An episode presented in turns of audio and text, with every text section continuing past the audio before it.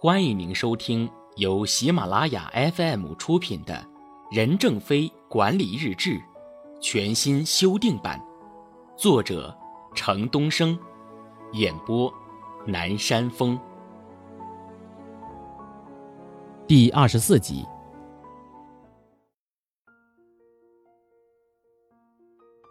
九月二日，只领先半步，超前太多的技术。当然也是人类的瑰宝，但必须牺牲自己来完成。IT 泡沫破灭的浪潮使世界损失了二十万亿美元的财富。从统计分析可以得出，几乎百分之一百的公司并不是因为技术不先进而死掉的，而是因为技术先进到别人还没有对它完全认识与认可，以至于没有人来买，产品卖不出去，却消耗了大量的人力、物力、财力，丧失了竞争力。许多领导世界潮流的技术虽然是万米赛跑的领跑者，却不一定是赢家，反而为清洗盐碱地和推广新技术而付出大量的成本。但是企业没有先进技术也不行。华为的观点是在产品技术创新上，华为要保持技术领先，但只能是领先竞争对手半步，领先三步就会成为先烈。明确将技术导向战略转为客户需求导向战略。摘自华为公司的核心价值观。背景分析：为了在市场上赢得先机、抢占市场份额，每个企业时刻都在绞尽脑汁地更新技术。但是任正非对此有清醒的认识。他说：“领先一步是先进，领先三步是先烈。”对此，华为也有过教训。因此，务实成为华为技术路线的另一特色。华为的研发瞄着世界顶尖水平。但中看不中用，卖不掉的世界顶尖水平，华为不干。任正非曾经将卖不出去的研发成果称为奢侈性浪费，并警告那些有盲目研发倾向的华为人：研发成果不能转化为商品，那就是失败。行动指南：真理再前进一步就是谬误，技术创新要避免盲目。九月三日，投入，高投入才有高产出。我们的成本比兄弟厂家高，因为科研投入高，技术层次高，科研经费每年八千万元，每年还要花两千万元用于国内、国外培训和考察，重视从总体上提高公司的水平。这种基础建设给了我们很大的压力，但若我们只顾眼前的利益，忽略长远投资，将会在产品的继承性和扩充性上伤害到用户。摘自上海电话信息技术和业务管理研讨会致谢词。作为高技术产品的程控交换机，同时也是高投入的，厂家只有紧跟世界先进技术水平，在开发上大量投入，才能保证设备具有世界一流的技术水平；只有在市场、培训、服务上投入，才能保证设备在交换网运转良好，适应高质量通信网建设。摘自对中国农化网与交换机产业的一点看法：我们保证按销售额的百分之十拨付研发经费，有必要且可能时还将加大拨付的比例。摘自华为基本法。背景分析：华为在成立开始就主张在研发上大量投入，实现技术的适当领先。当华为通过代理香港公司生产的交换机掘到第一桶金后，任正非就毫不犹豫地把全部资金都投入到新技术研发中去，华为也因此获得了丰厚的回报。为了保证研发进展，华为在最艰苦的时候也没有缺省过研发经费。华为保证每年拿出不少于销售额的百分之十投入到研发中，划拨给研发部门的经费，任正非要求一定要花完，花不完就要追究相关领导的责任。其目的是为了让研发部门真正发挥作用。在华为的人才结构中，研发人员所占的比重一直在百分之四十左右，是华为公司人员最多的一个部门。行动指南：没有投入就没有产出，在高科技行业，这是个浅显但很难实现的道理。九月四日，技术只是一个工具，顾客价值观的演变趋势引导着我们的产品方向。我们的产品开发遵循在自主研发的基础上广泛开放合作的原则，在选择研究开发项目时，敢于打破常规，走别人没有走过的路。我们要善于利用有节制的混沌状态，寻求对未知领域研究的突破。要完善竞争性的理性选择程序，确保开发过程的成功。摘自华为基本法。技术在哪一个阶段是最有效的、最有作用的呢？我们就是要去看清客户的需求，客户需要什么，我们就做什么。卖得出去的东西或略先抢一点市场的产品，才是客户的真正技术需求。通过对客户需求的分析，提出解决方案，以这些解决方案引导开发出低成本、高增值的产品。为此，华为一再强调，产品的发展路标是客户需求导向，以客户的需求为目标，以新的技术手段去实现客户的需求。技术只是一个工具。这就是我们真正理解的客户需求，把客户需求看作真理，然后在世界市场上得到很好的结果。当时我们认为不发达国家一定会走这条道路，今天发达国家也在走这样的路。摘自华为公司的核心价值观。背景分析：吸取了很多公司的失败教训，华为认为，满足用户的需求才是技术的真正导向。也就是所有的研发都要贴合用户，帮助用户实现目标。华为的用户主要是电信运营商，在三 G 时代，运营商从以网络建设为中心，向通过提供丰富增值业务、提升每位用户平均收入为中心转型，并进一步向以客户为中心、关注客户的个性化偏好的阶段迈进。在这个阶段，运营商对计费方式提出了新的要求。华为召集以往研发计费领域各产品的优秀工程师，组成了达千人的研发队伍，专职投入融合计费解决方案。在 BSS、OSS 领域，华为拥有专项产品线，通过近年来的发展、并购等方式，迅速提升实力，已成为业界为数不多的同时具备在线计费和离线计费两大领域产品的厂家。华为融合计费方案继承了多年来。在各增值业务领域，尤其是在实时计费和离线计费上的经验，从设计之初就立足于下一代业务环境下的高起点、全视觉，对于当前已经出现和未来可能出现的各种计费模式和能力进行了深入的分析，可以针对任意基础网络、任意业务类型、任意最终客户提供适应性的计费运营能力，在融合与计费相关的国际标准中。华为公司承担了重要的组织工作，为融合计费的标准发展做出重要贡献。华为将融合计费看作是业务与软件整个产品线的核心解决方案之一。传统的主打产品智能网和 BOSS 业务运营支撑系统，后续都将统一向以 OCS 在线计费系统为核心系统的融合计费解决方案演进。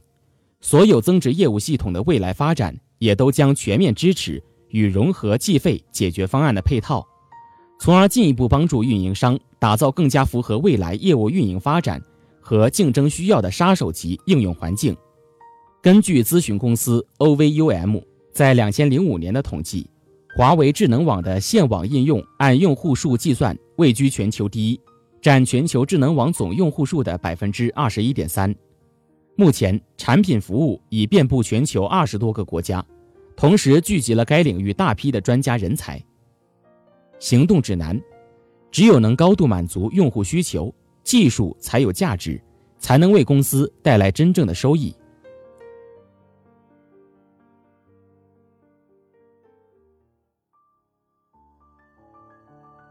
您正在收听的是由喜马拉雅 FM 出品的《任正非管理日志》全新修订版。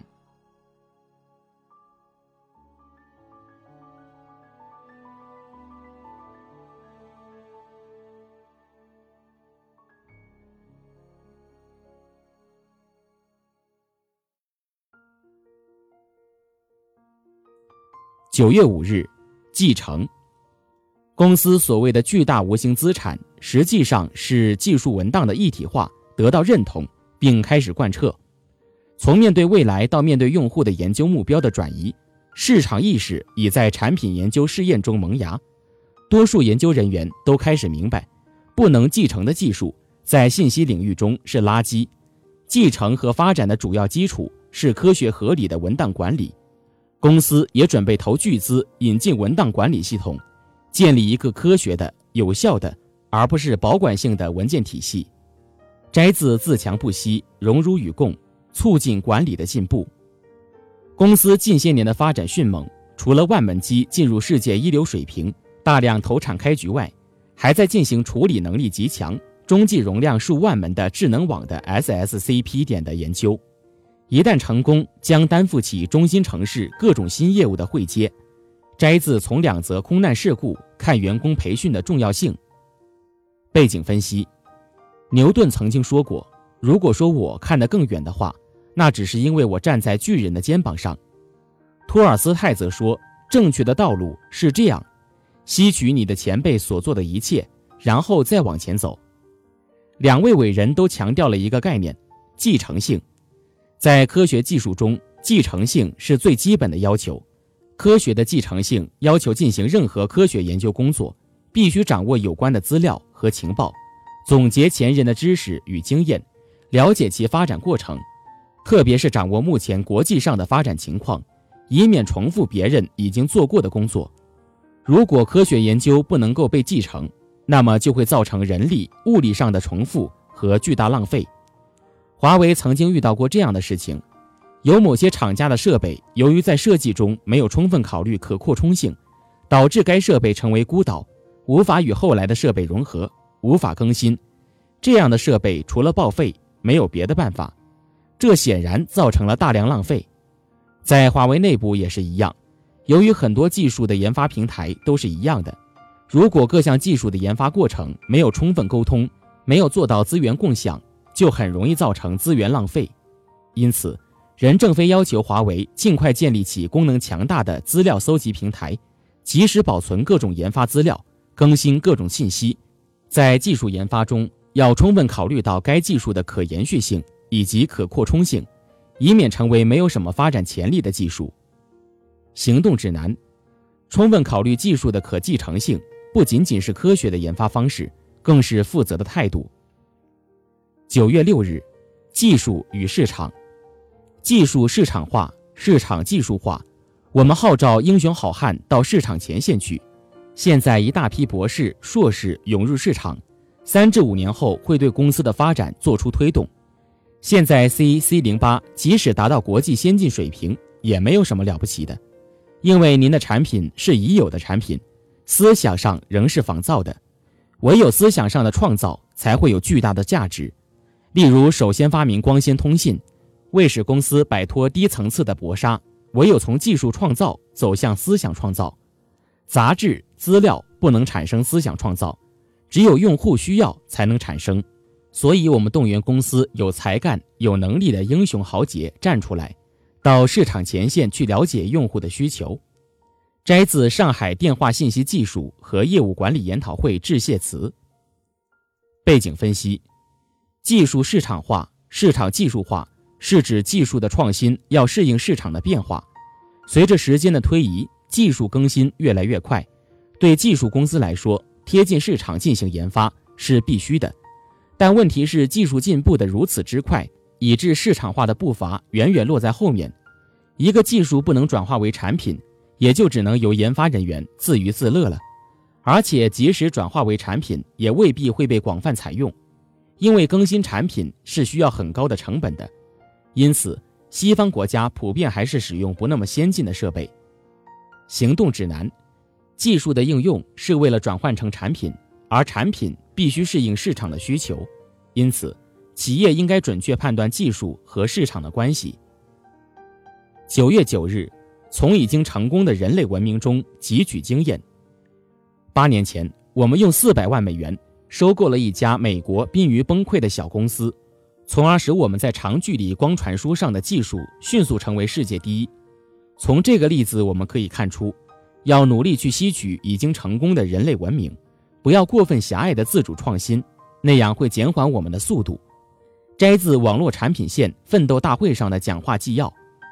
背景分析：华为公司基本法第一章第三条规定，广泛吸收世界电子信息领域的最新研究成果，虚心向国内外优秀企业学习，在独立自主的基础上。开放合作的发展领先的核心技术体系，用我们卓越的产品自立于世界通信列强之林。任正非一直强调，华为的研发应该多吸收别人的一些先进成果。前人通过不断的试错，走了那么多的弯路，才认识到的真理，自己不去利用，需要去重新实践，自然就浪费了自己宝贵的青春年华。因此，要站在巨人的肩膀上，站在世界发达国家、先进公司已经走过的成功的经验、失败的教训的基础上前进，这样就会为自己的成功省下了许多弯路要走。华为提出了在新产品开发中。要尽量引用公司已拥有的成熟技术，以及可向社会采购的技术。如果利用率低于百分之七十，新开发量高于百分之三十，就不仅不叫创新，而是浪费。它只会提高开发成本，增加产品的不稳定性。行动指南：古人有道，他山之石，可以攻玉。只有站在巨人的肩膀上，才能成为巨人，才能看得更高更远。站在巨人的肩膀上，我们可以省却更多的时间，可以更快地接近成功，取得巨大进步。九月十日，技术之外，要保证交换设备在网上高质量运行，不仅设备要好，同时还包括了技术培训、技术服务、安装、维护维修、备件供应等各方面因素。发展集团化、走合作化发展的道路，提高交换设备的综合质量水平。更好的对交换机的售后服务提供完善的保证。摘自对中国农化网与交换机产业的一点看法。背景分析：一九九四年，华为自推出 C C 零八程控交换机之后，好评如潮。但任正非认为，除了产品的设备要好之外，技术方面的完善也很重要，其中包括技术培训和技术服务。技术培训是指技术人员为了获得专业的知识和技术，必须接受的培训。在华为公司非常重视技术培训。如今，华为公司已经推出华为技术培训手册。由于技术是不断更新的，员工也需要得到相应的培训，才能与时俱进。华为为此每年都要进行大量的技术培训。此外，华为还培养了一支能够快速响应客户需求的服务队伍。行动指南，产品本身的技术含量很重要，产品安装后后期的技术支持也非常重要。九月十一日，工程师要多一些商人的味道。我希望大家不仅仅做工程师，要做商人，多一些商人的味道。这个世界需要的不一定是多么先进的技术，而是真正满足客户需求的产品和服务，而且客户需求中大多数是最简单的功能。摘自二零一零年 PSST 体系干部大会上的讲话。背景分析：在二零一零年 PSST 研发体系干部大会上，任正非提倡研发要从以技术为中心向以客户为中心转移，研发人员要做工程商人。任正非指出，研发体系的一个弊病：研发体系大多数人都是工程师，渴望把技术做得很好。认为把技术做好才能体现自己的价值。任正非希望研发人员能改变思维方式，要做工程商人。工作中思维方式不固步自封于工程师的行为准则，要多一些商人的味道。简简单单的把东西做好，在研发中也许评价是不高的，而把事情做得复杂，显得难度很大，得到的评价反而很高。简单的东西大家不喜欢。这就是因为做事出发点是以技术导向，而不是以客户需求导向。任正非不赞同这种做法，他认为这就是不以客户为中心。要想技术做得好，就必须实现客户的需要，毕竟主宰市场的是客户需求。行动指南：工程师要有商人的味道，就是指工程师开发产品不能只顾技术而不顾客户的需求。工程师要以商人之心，把客户放在首位，从客户的需求出发，应用能满足客户需求的技术来做开发产品，而不是一味的追求客户用不着的超前技术。企业生产的目标是生产顾客想要的产品，企业要遵守顾客需要什么样的产品和质量，我们就生产什么样的产品和质量的规律。站在客户立场去思考，去发现问题。并在此基础上设计出合适客户的产品。